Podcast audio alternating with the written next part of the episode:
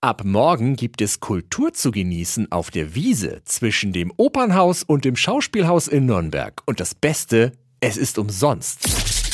365 Dinge, die Sie in Franken erleben müssen. Auf der Rasenfläche des Staatstheaters laden lokale Künstlerinnen und Ensemblemitglieder des Staatstheaters zum Zuhören und Mitmachen ein.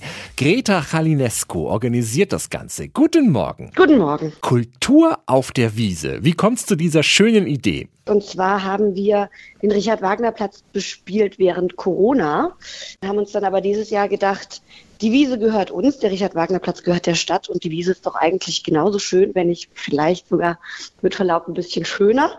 Und so sind wir dann weiter voran und haben gesagt, im Sommer wollen wir da Programm machen für Umme, für Leute, die vielleicht sonst auch nicht so ins Theater gehen, dass sie mal gucken können, ist das überhaupt vielleicht was für mich? Ja, ein bisschen niederschwellig. Morgen geht's los mit Songs and Poetry. Was habt ihr noch für Highlights? Lesungen mit dem Schauspielensemble. Dann haben wir auch zweimal DJs eingeladen. Wir haben Mitglieder des Opernensembles mit Arien und andere Botschaften mit einem Opernprogramm. Wir haben Lesungen für Kinder. Wir haben ein Quiz. Wir haben die Sparte Plus, die Stairways to Heaven, Everybody Inclusive performt.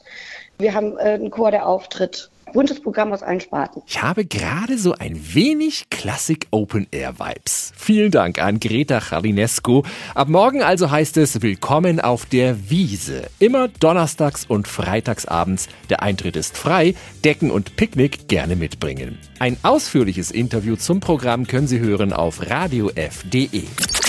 365 Dinge, die Sie in Franken erleben müssen. Täglich neu in Guten Morgen Franken um 10 nach 6 und um 10 nach 8.